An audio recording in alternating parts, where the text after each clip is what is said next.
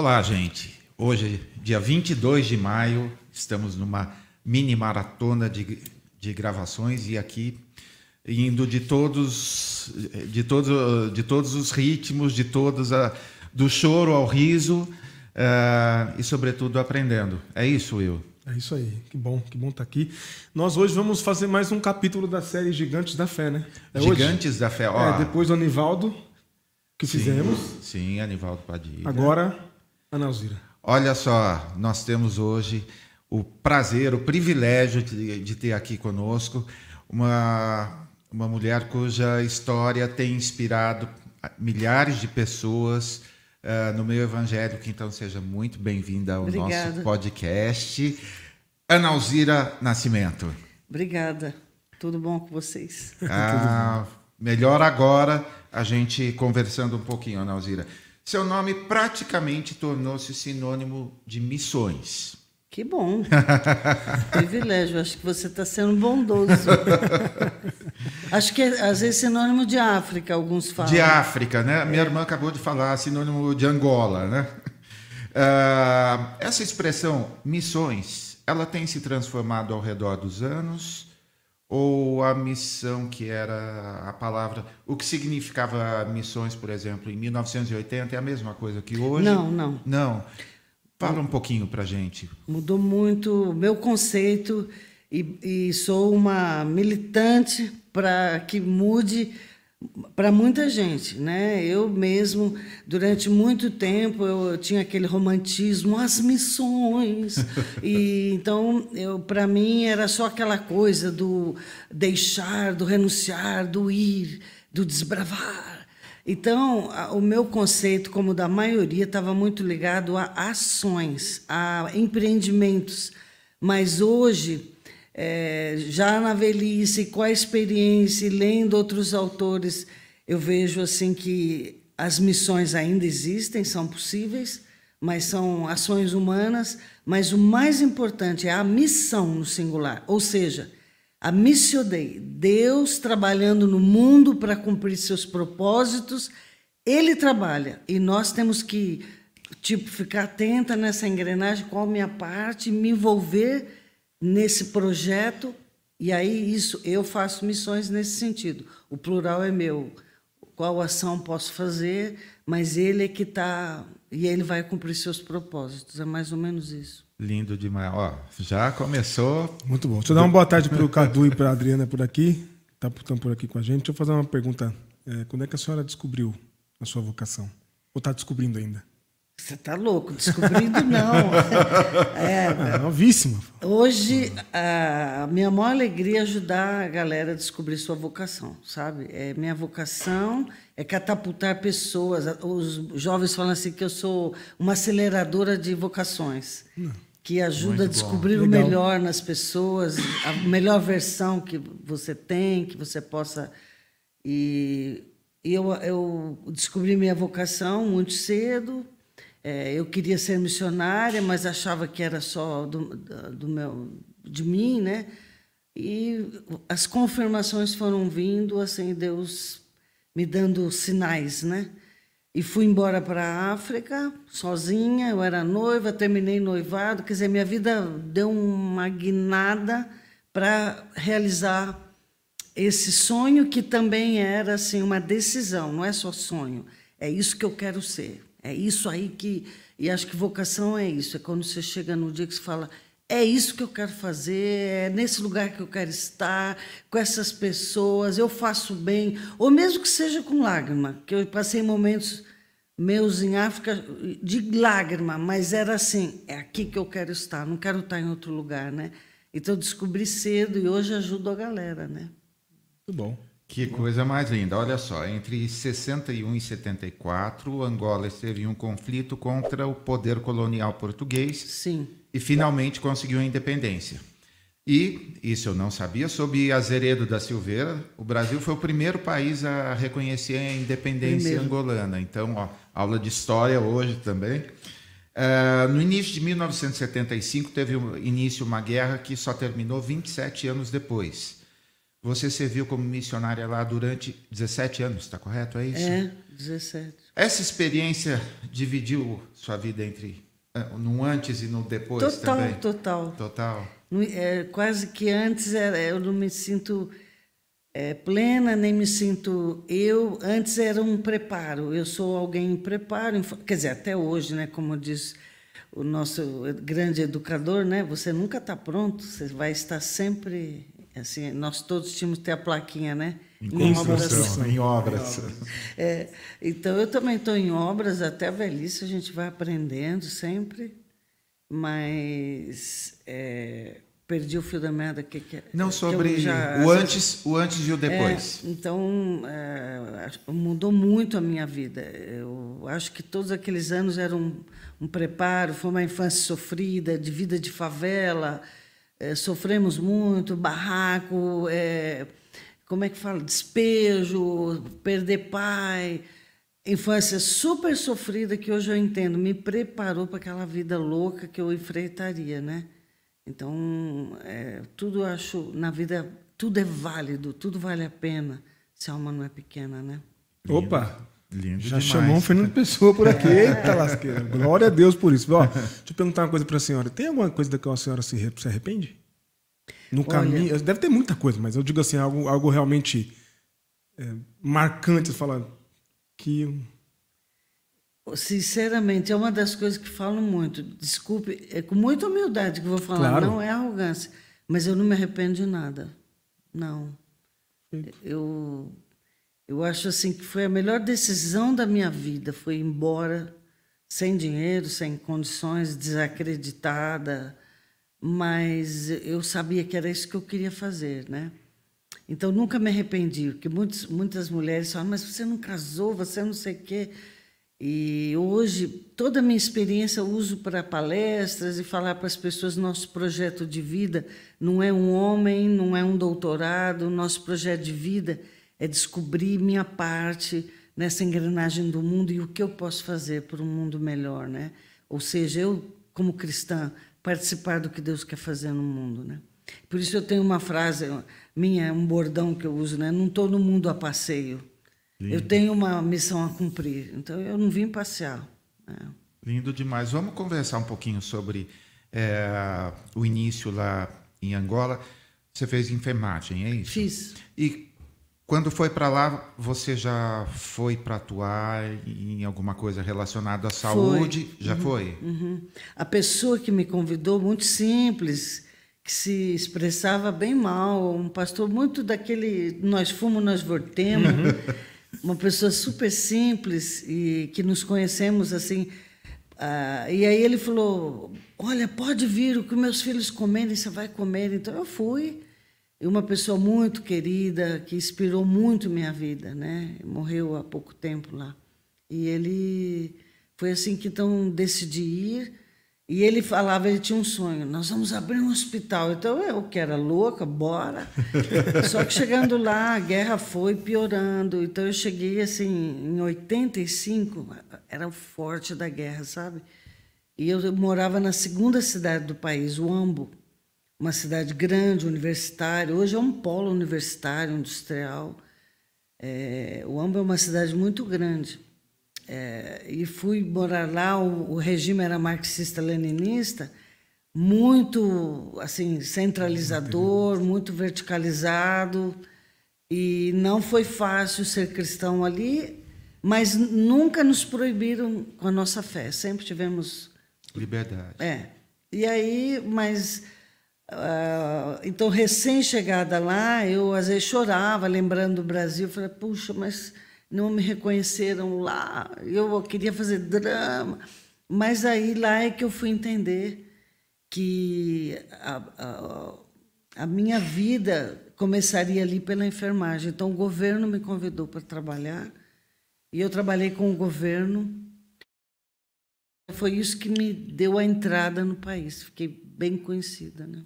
Como foi? Ah, eu não pesquisei isso, mas a guerra era muito letal muitas vítimas. Como que era trabalhar com saúde em meio a uma, a uma guerra? É, morreu muita gente. A primeira guerra dos, movi dos movimentos né, coloniais pró-independência tinha terminado, aí começou essa outra pelo poder. Então tinha três é, frentes principais: a FNLA, o MPLA e a UNITA. E depois ficou praticamente o MPLA e a UNITA eh, pelo poder. Aí o MPLA pediu ajuda à Rússia. Aí a UNITA, tipo, bom, então também peço para os Estados Unidos. Então a coisa, sem querer, entrou na Guerra Fria, não existe. Por isso eu falo, não tem essa coisa, sabe, gente, direita, esquerda. Vai estudar bem a história daquela pessoa que está falando com você. A gente pensa, ah, que o Brasil. Você falou isso aqui, você é comunista. Você falou isso aqui, você é da direita. Não, vai estudar esses políticos, as pessoas que estão colocando essa coisa na tua cabeça, estão lá. Era isso, não era questão de ser esquerda ou direita, era questão de pedir ajuda para o tio da onde. é, e aí eu tinha que. E, e, a gente, o povo, ficava nessa. E eu, como era enfermeira, eu queria trabalhar com as pessoas. Fui respeitada por todos os lados. Então, o governo era do MPLA, sempre me respeitaram, mas tinha muito ataque da UNITA, né? Então a guerra começou assim, nas matas, ataques à distância, mísseis, geralmente à noite. É, estive debaixo de bombardeios assim, só que até que a guerra foi chegando nas cidades, né? Então a UNITA foi tomando, conquistando cidades. E ela tomou todas as principais cidades e aí até que tomou a minha cidade, né? E, então aí que chegou o auge mesmo, né? Uhum. Que ano que era mais ou menos isso? Ela tomou nossa cidade em 92, 93, já para 93, né? E aquilo foi horrível, né? Porque vem vindo, vem vindo e ocupou. A ONU foi avisando, ó, oh, gente, é, vaza aí, quem é estrangeiro, tal.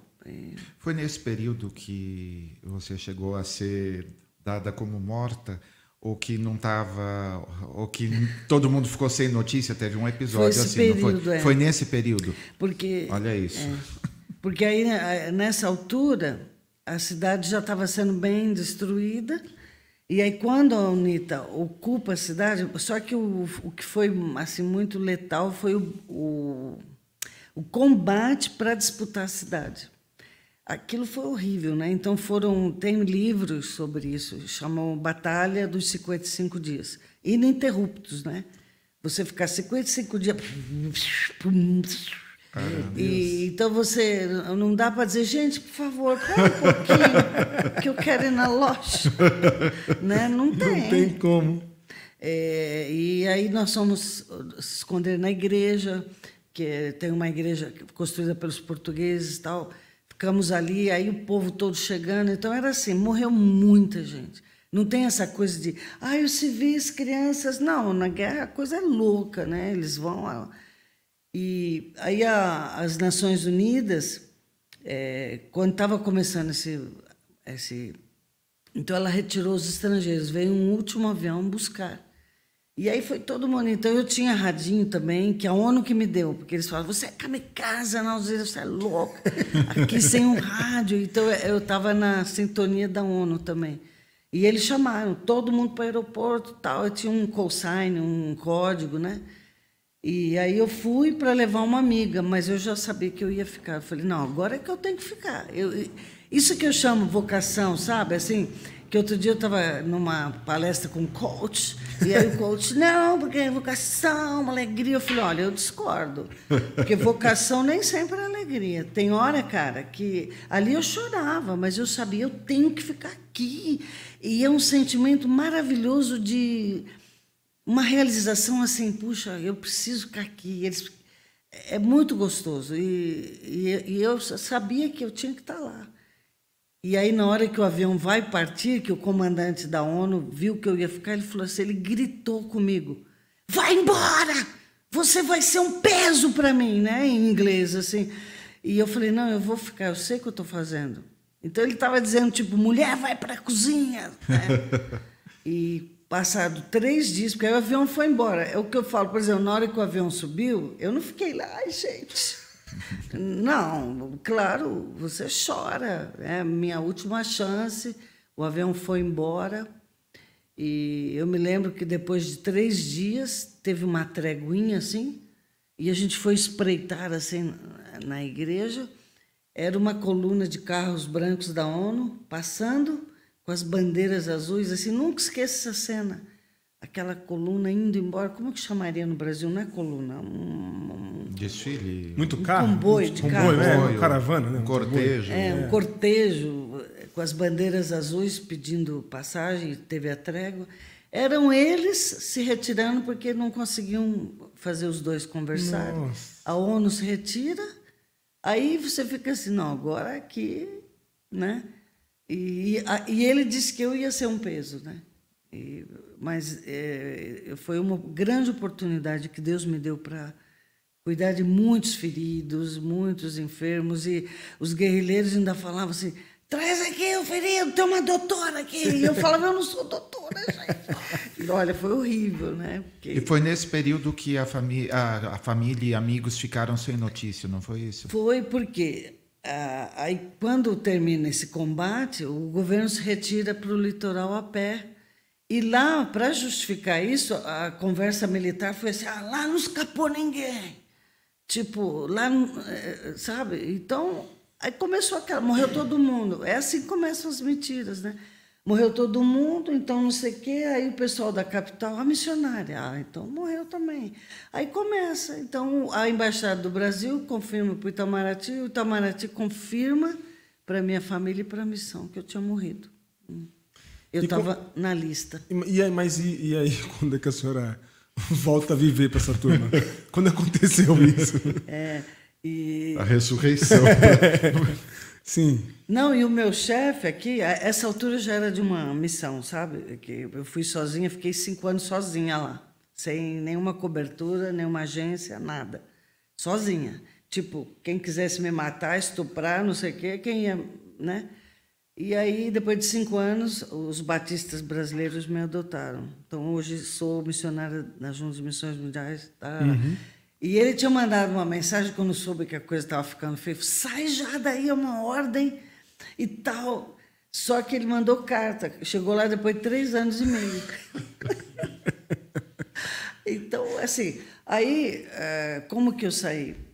Depois de uns meses que a guerrilha conquistou ali, era tipo assim nosso país. É, foi meio que daqui para cá, quem manda. É, então o país ficou meio que dividido. E aí ela convida um grupo de jornalistas para irem é, é, confirmar a nova nação, sei lá. Uhum. Né? E eles avisaram: Ó, oh, vem um grupo amanhã aí, tá tudo bem aqui, né? Sim, senhor. Né? E, então foi assim, eu no hospital trabalhando, hospital centenas de feridos, misturei tudo que tinha ferido do governo, ferido. A gente. E uma freira que me deu a ideia. Ela falou, Ana, vamos tirar o uniforme, a gente queima e mistura tudo aí, né? E fizemos assim.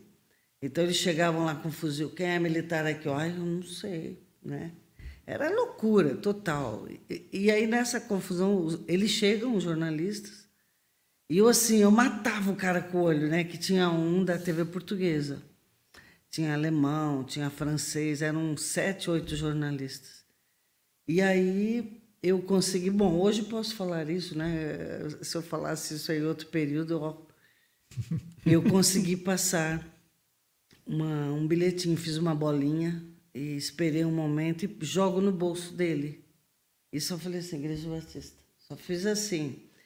E eu falei, ele não vai me entregar, porque jornalista é bicho, não é? Foi isso aqui, né? e aí ele. Depois eles ficaram tentando decifrar o que, que era aquilo, quem é essa mulher, por que ela falou isso, Igreja Batista. E ali eu escrevi assim na minha prancha, um pedacinho, e pus assim, Pastor Valdemiro, eu estou bem. E foi tudo que eu consegui escrever, né? E eles tentando decifrar, falaram, ela é uma missionária, ah, é portuguesa, não sei o quê. Aí nessa coisa eles vão à África do Sul, assim, é, né, tal, chegam no meu chefe. Olha só. Caramba. E aí nisso começa um processo para tirar. Aí a Cruz Vermelha, aí começa outra negociação. Aí a Cruz Vermelha Internacional negociou, trocou a gente em medicamentos. Primeiro eles exigiram um avião de remédios. Até no dia que veio o primeiro avião, assim, que é civil, ah, eu umas crianças, a gente gritava, ai, Cruz Vermelha! A gente gritava. E uh, no começo a gente pensou que era militar. Mas só que não veio buscar, não era nada, só que eu já estava ficando bem doente. E aí, até que depois de uns dois meses, o total fiquei lá, assim, uns sete meses, assim, sem saberem se eu estava viva. Né? Meu Deus. Tô cê, falando que Você é... falou, você falou em fiquei doente. Quantas malárias foram? Eu tive nos anos todos, 17, né? Ou seja, uma por ano? A média, quer dizer, essas são as diagnosticadas em laboratório. As que eu ia para o hospital porque eu estava mal, assim, então precisava ir.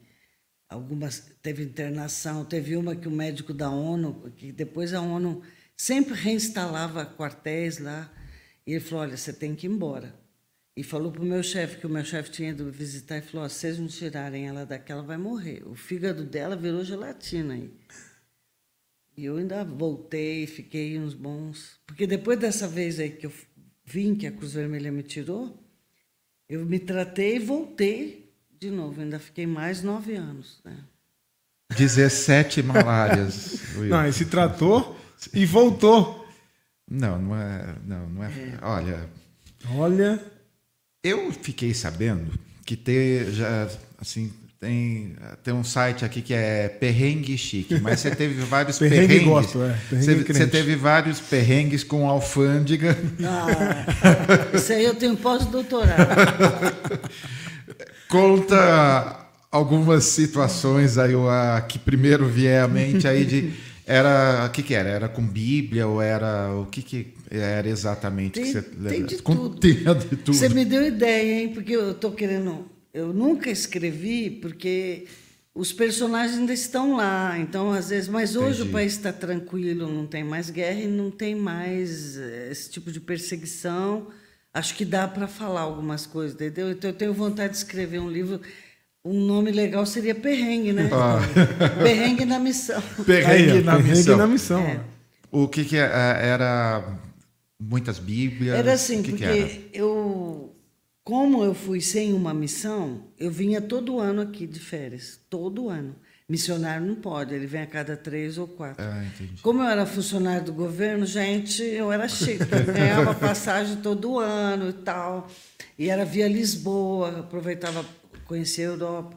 Então eu falo para a galera, você, ai, porque você quer, você está aí na autocomiseração, meus problemas aquilo que a gente acha que é mal, que está me detonando, é uma coisa que vai te abrir outras portas. Aquilo que eu achei, ah, ninguém me quis no Brasil, chego lá, vou trabalhar com o governo, e foi esse trabalho lá que me. Né? Então, ah, como eu vinha e vendo a situação lá de guerra, a guerra fazia com que nada chegasse lá direito pouca comida, pouca roupa. Pastores, amigos meus, tudo em situação. Então aqui eu deixava todo mundo doido. Eu ia tudo é fábrica, é, sabe assim, pedir camisa, pedir. Então eu fazia cartinha, cara de pau total, né? Então eu pedia, pedia. Só que a maioria me atendia a minha casa. A família, eu não aguento mais essa baixaria aqui. Era caixa, não sei o que, era a maior várzea a minha casa. Então, assim, eu fazia pedidos em fábrica de sapato, né? bíblias, computadores, então muita coisa. E para levar depois? Só pode 20 quilos, né? Então cada vez era uma loucura, assim. Ia para Cumbica, chega lá, sabe assim, voo da França, tudo. Chegava o nosso ali, ah, era bom. E, então teve vezes assim, por exemplo, uma das vezes mais icônicas, eu, eu estava com 750 quilos. Quanto? 750. 750. Pode. Ah, peraí, 20 dá. É, nossa! 30 e quase 40 pessoas. E toda vez as meninas da agência falavam assim, tal, porque eu mandava e-mail, olha. E eu tinha um discurso já que saía assim da manga. Sim. Eu sou missionária brasileira, eu estou lá sozinha. O Brasil nunca fez nada pela África. Nós temos uma dívida de amor, a gente tem uma dívida histórica. Eu estou lá, então você tem o privilégio de participar. A pessoa, todo mundo, né? Então a companhia, não, tá bom. Só que esse ano não rolou nada, ninguém me deu nada, nem um quilinho. A menina falou, missionária, não rolou, não vai ter. Aí já tá, tem que entrar e tava já aquela, aqueles três senhores passageiros, vou para Luanda, última chamada, tal. E os jovens da igreja assim num cantinho orando, Ana, nós vamos orar por você. E eu olhava os jovens, meu Deus. Aí daquela angústia entra tal a família, eu segurando para não chorar, né? Isso aqui doía de tanto segurar o choro. Eu vou, eu falei, vou entrar. Então quando eu tô indo, um cara bate no meu ombro assim e falou assim: "Por favor, você vai para Luanda?" Falei, sim, aí falei, vai me pedir coisa. Esse voo sempre pediam, dá para levar uma bolsinha, uma coisa. aí você podia levar uma coisa para meu? O quê? Assim, deu um olhar. Aí ele virou para mim e falou: Olha, é só um envelope. Alguém da companhia tinha falado, vai aí tem uma missionária e tal. E ele precisava de uma pessoa de confiança. E aí eu falei, tá bom, eu levo. Ele falou assim, você tá bem? Porque ele viu o jeito que eu. Aí eu. Né, tudo que eu segurei. Desabou. Mostrando para ele né, aquela cachaiada. Ficou tudo mesmo E eu chorava tanto. Ele me dá seu passaporte, me dá seu bilhete. Aí eu entreguei, aí um pessoal da igreja, quem é ele, Ana? Ele falou assim: olha, sou do Ministério das Relações Exteriores, pode deixar que eu vou e até hoje eu não sei quem é aquele homem, é, sabe, é, da onde. Eu sei que chegam os funcionários com os carrinhos, ele pode pegar aqui tudo, tudo, leva tudo. Não paguei um tostão, tudo chegou, eles pagaram tudo. E chegando lá, já entrou alguém dentro do avião pegando o envelope, né? Então era alguém grande do governo e coisas assim, e situações em aeroporto militar, por exemplo, Dá para contar mais uma? Pode, claro. Estou aqui um... me deliciando. Eu também. É, eu aproveitava muito, eu, eu, falo sempre assim, eu sempre transformo as crises em oportunidades. Eu não fico chorando, não. Ai, peraí, o que, que dá para fazer aqui? Então, aquela guerra me trazia muita oportunidade, porque a guerra gera uma desorganização. E essa desorganização você tem que tirar proveito. E, então, teve um tempo que o Brasil mandou muitos militares, né? Tinha muito militar brasileiro. E aí, um militar me falou assim: oh, Ana, não conta que fui eu que falei, hein? Mas está vindo aí um avião da FAB vazio, vem buscar tropa para as férias tal. Aí eu já ligo para o meu chefe: Pastor, está indo um avião da FAB e tal, não sei o quê. Aí nessa confusão toda, meu chefe, essa não, ele ficava doido. Então eu sei que Nessa coisa toda, o, o, que eu fui falar com o comandante, pedi, né? Eu falei, você queria falar com o senhor lá, quando eu soube. E ele falou, ah, tá, Nauzira, você sabe, né? Eu também estou indo de férias, você quer algum chicletinho, alguma coisa? E eu tinha aqui no Brasil, no Rio, tinha dois mil quilos, duas toneladas de Bíblia. Duas toneladas? É, que eu ganhei e não tinha como levar. Tem milhões de histórias assim de coisas que um dos chefes já tinha ligado. Ai, não, Ziro, escritório aqui tá uma favela, não sei o que. Então, Meu Deus. aí eu falei, o senhor é, não me ajudava com umas coisinhas que eu tenho lá no Rio para trazer ele? Ah, a gente traz, o que, que é? aí quando eu falei, ele, duas toneladas, não, Ziro, quer dizer, vou ver, né? Ele ficou com tanta pena, porque eles viam lá a minha vida. Ele falou, você é louca, sozinha aqui nessa guerra. E aí ele chegando no Rio, ele foi lá na nossa missão, não precisou meu chefe atrás. E ele ajudou. Eles vão juntos falar com o general. E o general falou: Ah, tal, é como assim ajudar? E quando ele falou, ele me contando isso, quando o general falou: Quanto é que é?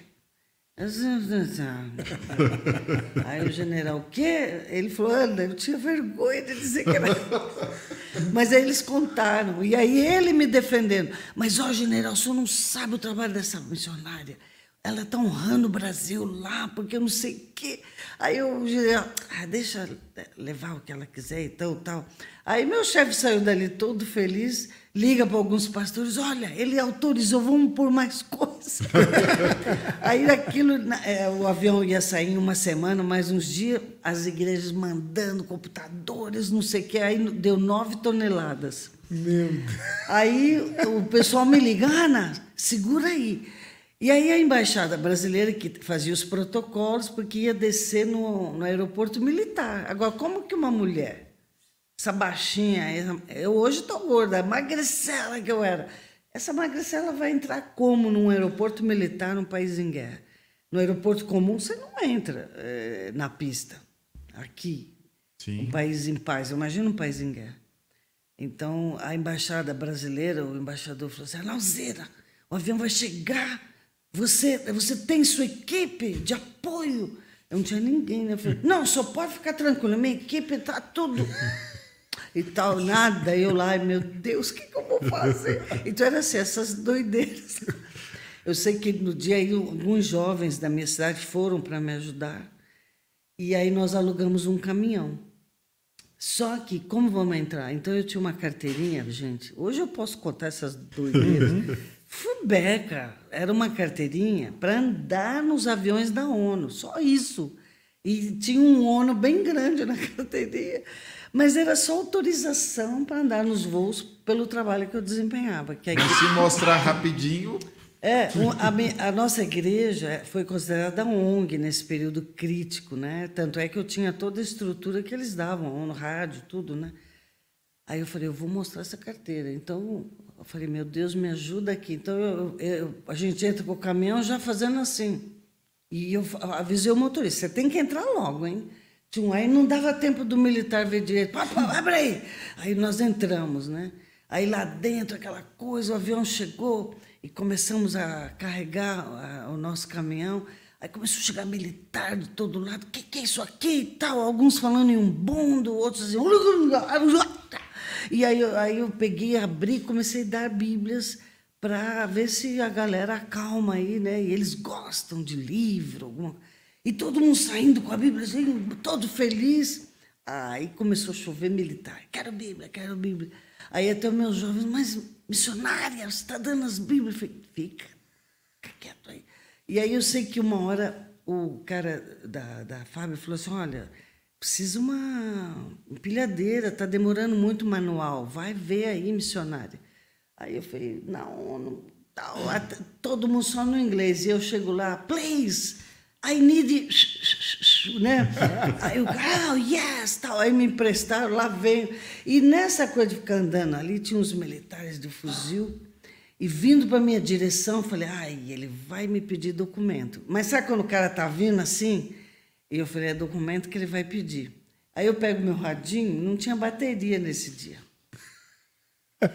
Foi a maior loucura que fiz na minha vida, porque se me pegam, Aí eu peguei o radinho, yes, no problem, tal, tal, e fingi que estava falando. Aí eles uh, desviaram assim, mas eu não estava falando com ninguém. Estava fazendo uma oração ali. Eu estava ali, tipo, é, fingindo que estou falando com alguém importante, o cara. Hum. Porque uma hora eu passei assim, um falou assim: quem é ela? Aí o outro falou assim: ela é da Embaixada do Brasil, tipo, né? e aí a gente tirou tudo conseguimos, fizemos quatro viagens no caminhão. Bíblias, teclados, tinha muita coisa. E aí, quando a gente está no último caminhão, nós vamos sair, aí eu toda assim, sabe, nós estamos... Tudo é daquela alegria. Abre a cancela e eu falei, glória a Deus, ninguém me pegou, ninguém viu quem somos tal. E quando abre a cancela assim, o caminhão vai, aí alguém grita atrás assim, para! Meu Deus. Aí, sabe quando você já vê o vídeo, assim, missionária presa, tal. Aí eu vejo pelo retrovisor, vem vindo eles assim, com um fuzil no caminhão. Aí eu chego, ele vem assim na janela, eu abro, e eu assim, né? Aí ele olha para mim e falou: Você não vai dar Bíblia para nós? Jesus, eu até suei aqui agora. Aí a, a cancela abriu e falou, quer dizer, eu dei, mas fomos embora. Nossa, foi assim, uma vez que eu quase morri do coração. Se fosse hoje, acho que eu tinha infartado. Sensacional. É, quase me pegaram, mas ele queria a Bíblia, né? E tem milhões de histórias. Né? Meu Deus. Deixa eu dar boa tarde para todo mundo que está aqui vendo ao vivo com a gente, nossos membros aqui, apoiadores do canal. Vou mencionar desde o começo aqui: Cadu, Adriana, Eliardo, Terção, Tiagão tá aqui, Márcio, Eric, professor Eric, Ailson tá aqui. Aí tem algumas perguntas aqui. Primeiro eu quero dizer, eu, ler o comentário do Tiago. Ele coloca assim: deve ser realmente descritivo saber o que Deus quer que a gente faça é lhe obedecer integralmente. E isso não isenta ninguém de muitas lágrimas. Né? Já disse aqui, é verdade. É, e aí tem duas perguntinhas do, do Ailson do Tiago e do Tércio. Vou começar com a do Tércio, depois eu falo sobre do Ailson. Ô, missionária, uma vida, sua vida é uma inspiração. Uma pergunta: em seu tempo de África, do que a senhora sentia mais saudade? Olha, eu sempre digo assim que para todo missionário, eu hoje trabalho no treinamento e capacitação de missionários, eu falo, a coisa mais importante que você tem que fazer lá não é pensar que você vai lá ensinar, que você vai, você tem que ir lá fazer amigos. Você tem que criar uma família. Você tem que amar e, e ter meus grandes amigos estão lá. Então você não sente falta de nada, porque ali é o teu mundo, ali é a tua vida. Claro, quando tem os dias da gente fazer as palhaçadas, juntava, a gente falava assim, por exemplo, na guerra, né, no auge daqueles combates, eu ficava assim, ai, podia estar num shopping agora. É coisa assim, tipo, a gente sonhando, ai, que vontade de estar em Londres, né? Então era assim, mas não que eu, ai, Brasil, eu sou muito assim, eu sou muito intensa. É para estar aqui, eu morro, mas eu vou fazer o que eu tenho que fazer. É. Então era muito intenso, eu Éramos super amigos, criei muitas amizades. Meu estilo de ser missionária não era na catequese, sabe? Vem cá que eu vou te ensinar. Era na vida. E aí, vamos tomar um café junto? E sumiu, hein? Vamos comer um bolinho? Era na, nos bate-papos, amizade. E no hospital, levava sempre gente para. Porque o, o civil comum durante a guerra, tudo é militar, né? É o quê? Já com fuzil, né? Então eu levava sempre gente para o hospital para as consultas, aí os militares, está comigo, então pode passar. Então era assim, em aeroporto, tudo quanto é coisa, eu reivindicava essa posição que eles me deram de doutora. Eu falei, falei, não sou doutora, já que insistem, então vou. Vamos, vou abraçar. Pelo menos as é. prerrogativas eu é, vou usar. É, eu aprontei muitas de, de transferência de doente, doente que não andava. Um dos jovens nossos que tinha um problema, encontrei com ele agora em Angola, eh, na cadeira de roda há alguns anos. E eu falei, não, eu, eu ficava assim, não me conformo. E eu fiz assim, loucuras de fretar voo de não sei o que, de não sei o que, por causa da minha posição. E o menino hoje anda tal. É. Aliás, é interessante a gente contar que você chegou a. Tem quanto? Tem duas semanas? É. Né? Uhum. Tem duas semanas que ela estava. Então. Onde aí... você acha que ela estaria? aí o Ailson perguntou aqui, inclusive, deixa eu mandar um abraço para o Hamilton, também está assistindo ao vivo lá de São Luís, membro do canal. Um abraço, Hamilton. Como está lá hoje? Tem um amigo que vai trabalhar em Angola, o Ailson disse. Não, hoje está muito bom. É um país com muitas oportunidades. Recomendo total para ele, né? Mas recomendo que vá é, fazer amizades, procure ter amigos, não ficar só com comunidade brasileira, sabe? É, não é legal. Você tem que fazer amizades e a África é um lugar muito carinhoso, muito amoroso e as coisas funcionam muito na amizade, no amor, né? E hoje não tem guerra, a guerra já terminou uns bons anos, mas a guerra é, teve um efeito assim, é, depredou demais o país, né? Houve muitos saques, muita coisa. Então está nessa fase de reconstrução, de levantar, mas a capital está muito bem, prédios super chiques, é, tipo alguns lugares você pensa que está em São Paulo, está bem bonita. É. E tem uma praia bonita, ao longo da praia eles fizeram calçadão na capital. Então, é um país bonito, rico. Angola tem muito petróleo, é o terceiro produtor mundial né, de diamante. É, é que com a desorganização da guerra favoreceu algumas corrupções, né? que esse é o nosso problema do sul global. Sim. Né? Então, é, mas aí eu acho que é melhor ficar quieto. Opa! Deixa eu perguntar uma coisa para a senhora. Eu, quando era adolescente, tinha essa vontade de ser missionário e uma das brincadeiras que os meus amigos de, de seminário teológico brincavam comigo era que eu ia me dar muito bem, porque eu sou daqueles que comem qualquer coisa mesmo. Bem temperado, eu vou que vou, pode ser pedra. E aí, elas brincavam e falavam: É, mas quando você for missionário, você vai ter que comer isso, isso, isso, e totalmente diferente e tal. Como foi chegar? Não sei se tem arroz e feijão como a brasileira lá. Chegar lá, ter que se adaptar aos hábitos alimentares de lá. A senhora lembra? É, eu acho que qualquer cultura no início é complicado, né? Até você eu estudei em Londres, eu fiquei pele e osso, porque Londres a gastronomia é zero, né? Só o fish and chips lá. E, então, tem, a não ser França, Itália, alguns lugares você come super bem, Alemanha. Então, cada país tem sua gastronomia, tem suas diferenças. O nosso feijão é muito louco para o europeu, né? Então, todo lugar vai ter as diferenças. Então, o que, é normal, né? É, então, é o que eu ensino. Eu trabalho muito isso na antropologia, né? Não existe normal, é, existe o diferente.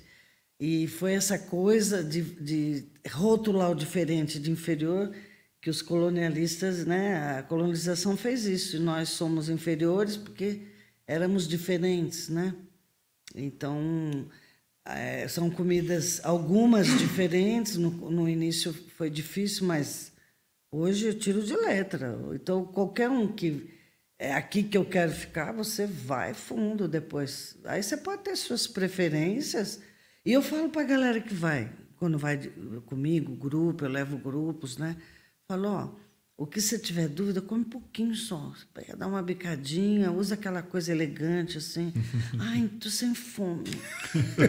Aquilo, é, na China eu usei essa tática, é, as coisas fritas lá que vocês já sabem, né? Escorpião, Sim. não sei o quê. Então na China eu também, ai, tô sem fome.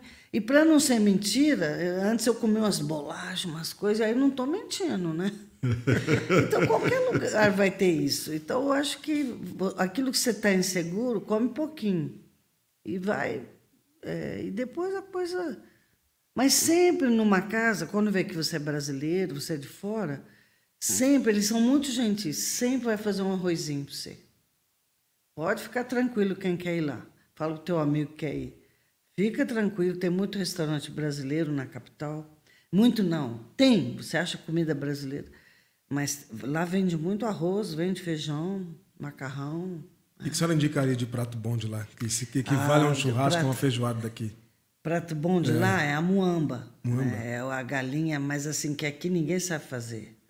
Uma galinha bem feita, galinha cabidela, né? É, a comida baiana é bem parecida. É? é. Hum. Muamba. É. O calulu, que é um prato com peixe, né? Eles têm pratos bem saborosos, né?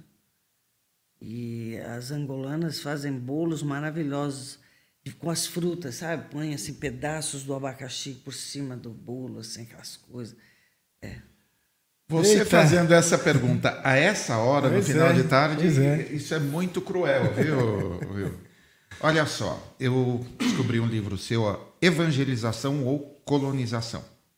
O risco de fazer missão sem se importar com o outro. Publicado pela Ultimato, esse seu livro tem um título que já proporciona uma boa reflexão. Como que é essa coisa de evangelização ou colonização? Porque para alguns, quando fala, especialmente em relação aos indígenas, não, ah, estão indo lá para colonizar, não é evangelizar.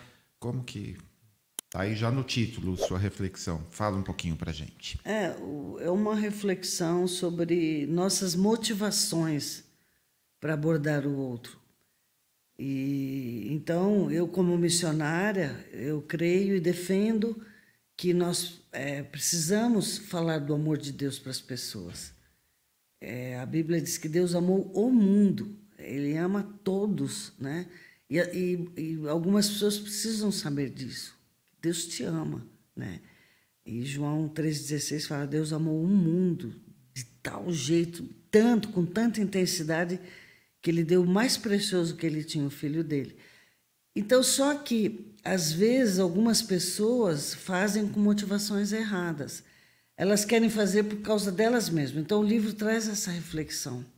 A minha motivação para falar do amor de Deus sou eu mesmo, porque eu tenho um programa, eu decidi que eu quero ganhar X almas, ou que a minha igreja quer fazer.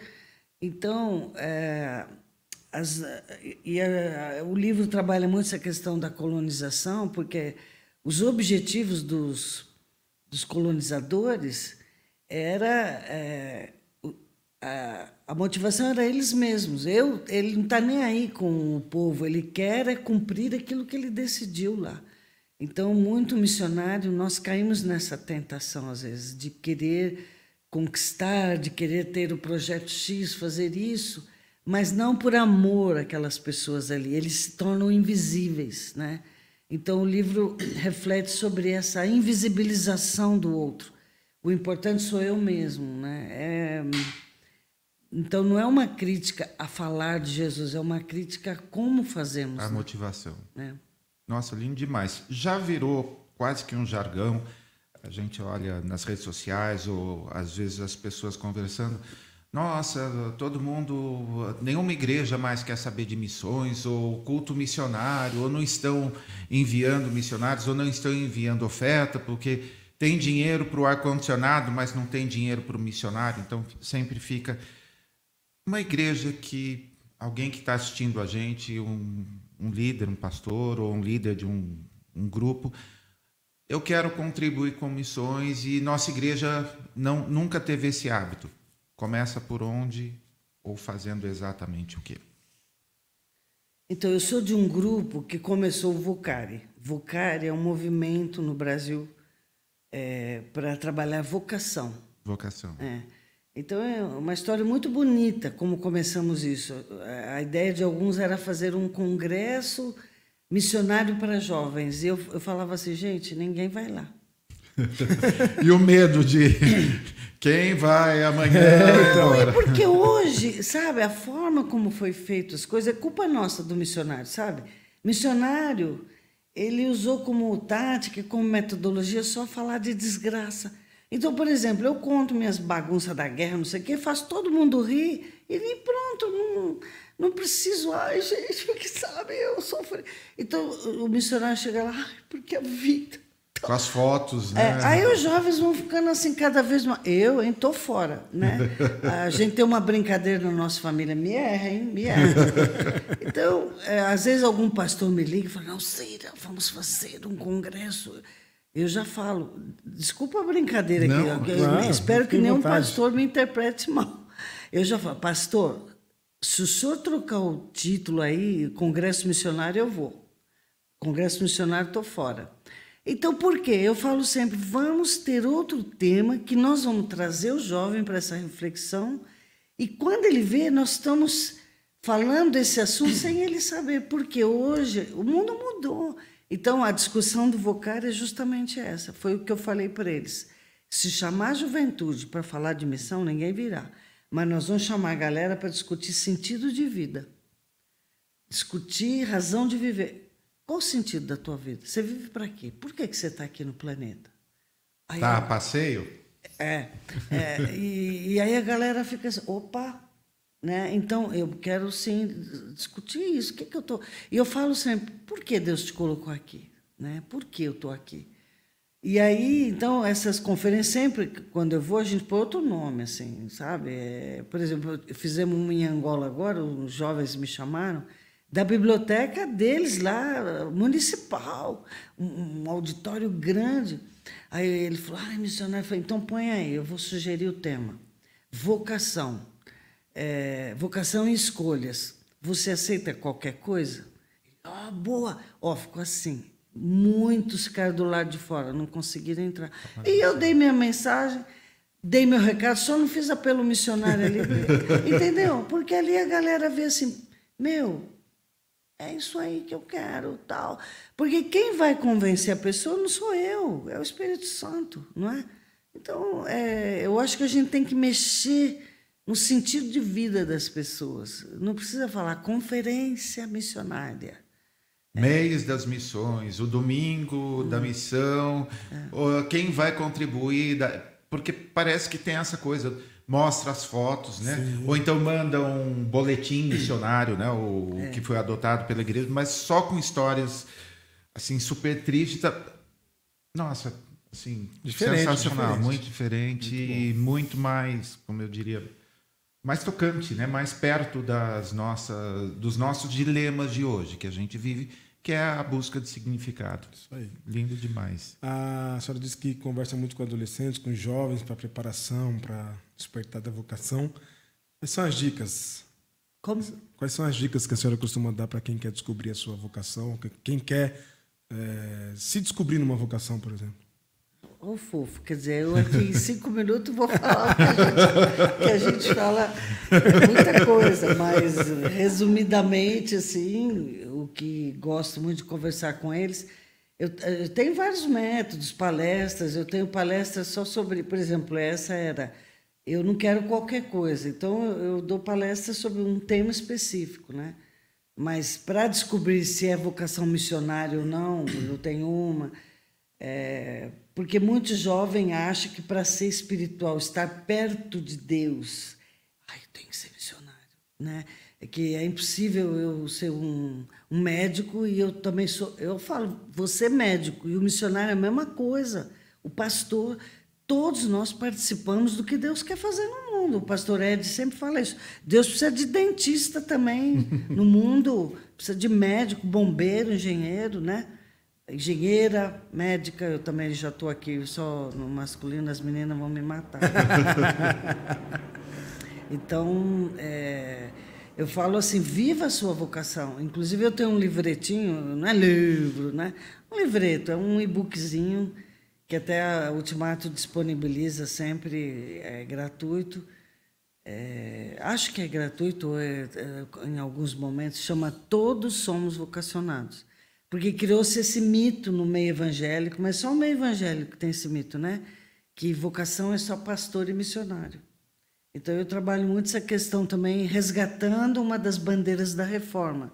Lutero defendeu muito isso na reforma, o sacerdócio de todo cristão. Então que todo todo mundo tem vocação.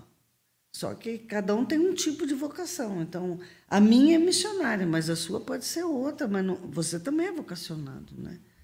É, mas aí tem várias dicas, sabe? Aí é, vai no Vocari. Inscreva-se no, no congresso é isso aí. e aí você vai conhecer. Qual que é o site? É www. Eu vou falar no Vocari da Bahia, agora em junho, ah, é, em Vitória da Conquista. Opa! É. Terra boa. É, Bahia, estamos chegando. É. Então sempre tem por região também. Esse ano não vai ter nacional, é regional.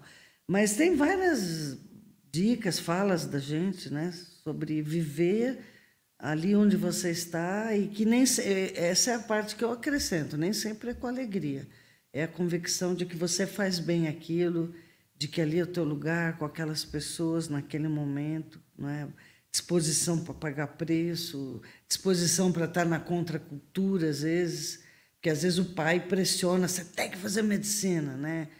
E, então, como você vai trabalhar essa coisa da pressão familiar? É, né? Se você fala, eu quero ser ator, pai, eu quero fazer teatro, ixi, meu filho, né? Então, mas tem várias coisas que é complicado falar aqui. Muito bom, mas já, já falou bastante, já inspira demais. Eu Estava aqui agora pensando na história lá do, dos, dos mornos, né, que são vomitados uhum. assim, e fico assim a hoje se eu fosse resumir em uma palavra o nosso papo, é assim intensidade, intensidade. Isso assim me inspirou assim profundamente ver a intensidade com que é, você abraçou cada uma das coisas. Estou assim profundamente emocionado. Pava, eu, eu é, uma das minhas buscas particulares na vida é chegar numa determinada idade, com vida e vivência, tranquilo comigo mesmo. Falar o que eu fiz, em tudo que eu fiz eu fui tudo que eu podia ser. Que legal. Eu sinto isso na senhora, é impressionante. Eu nunca vi, eu já vi muito missionário falando sou do meio pentecostal, então, nossa, eu nunca vi alguém falar sobre missões com uma tranquilidade, uma leveza. Ri! Falar de missão e arrancar risada? Geralmente. e mais que isso, com um brilho nos Nossa, olhos. Assim. apaixonado, exatamente. É... Não, e velha ainda falo para jovens. Por exemplo, velha. Esses dias, aí quando eles me chamaram para a Vitória da Conquista, eu falei, mas galera, eu tô velha, chama jovens aí para falar para vocês, gente, né? E gostam, é, porque é fácil palhaçada com eles. É, então... O professor Eric me, me mandou aqui. Obrigado, Eric. Um abraço, Deus abençoe. Ouvindo a Ana Alzira me fez ainda acreditar na igreja e não desistir de tudo. Muito lindo obrigado por compartilhar esse lindo testemunho. Obrigado, gente. Aí. Que legal. Maravilha. Um abraço. Um abraço para a Graça também que está chegando, Maria José. Tá, tem audiência de bastante gente aqui para estar tá fechado. Que legal. Bem legal. legal. Nossa, nosso carinho, nossa gratidão e valeu a pena esperar sua viagem, né? É, quando, eu, quando o primeiro contato você já ia viajar na sequência, não foi? É. Uhum. Então falei, Will, vai ser para o outro mês, mas como valeu a pena Muito. a gente esperar. Carinho, carinho enorme. Tenho certeza que vocês que estão assistindo, vocês que vão assistir depois, vão curtir tanto quanto a gente. Uma inspiração como você começou falando que era a galeria Gigante da, Gigantes da Fé. É, Virou gigante aí, aí agora. Olha só, tá na Hebreus 11 Hebreus atualizado, 11, devidamente versão, atualizado. Versão atualizada pelo é. Ed René, Opa, nova Bíblia. Cuidado que o povo fica, o povo fica louco quando fala isso. Cuidado. Não ia deixar de, claro. não ia deixar, deixar de, brin de brincar com isso. Super obrigado pelo carinho, pela disponibilidade de tempo, por estar aqui com a gente nos abençoa muito e a todos que estão assistindo. Obrigada. E uma coisa que eu queria deixar para os jovens, especialmente, né? É não desistir. E sabe, é, eu tive tantas dificuldades, né? E, então lute por aquilo que você quer. E mesmo que nada está dando certo, você acha que não está dando certo, né? Continua. E eu sempre falo assim: o importante não é o que você está fazendo, mas como vai terminar tudo isso? Então, é, é um estímulo a, a não se deixe levar por pressões da época, espírito de época, as redes ou não sei o quê. É, lute por aquilo que você crê, que você quer, não é? E eu sempre gosto de pensar isso. O importante é quem você se torna. Então, hoje é muito gostoso você estar tá veinho e olhar para trás e poder dizer assim: eu não me arrependo de nada, sabe? faria tudo de novo. Isso é legal. Amém. Amém. Sei nem o que, que eu é, falo. Não tem muito o que falar, não, só agradecer a Deus. Olha, quero dizer que quero convidar todo mundo a dedicar um pouquinho do tempo das orações aí aos missionários desse mundão que estão pelo mundo, mas também pela senhora, pela sua vida. E em parte pedindo para a senhora continuar, obviamente, continua, mas também em parte agradecer por tudo que a senhora fez. Eu imagino que tem muita gente que foi abençoada com aquelas Muito. Bíblias Lindo né? demais. Com, aquele, com o trabalho. Deus abençoe. Amém. E a você que está com a gente aí, que permite que esse podcast exista por meio do seu apoio, seja ele financeiro, seja ele em orações, seja ele com a audiência, compartilhando os posts. Super obrigado.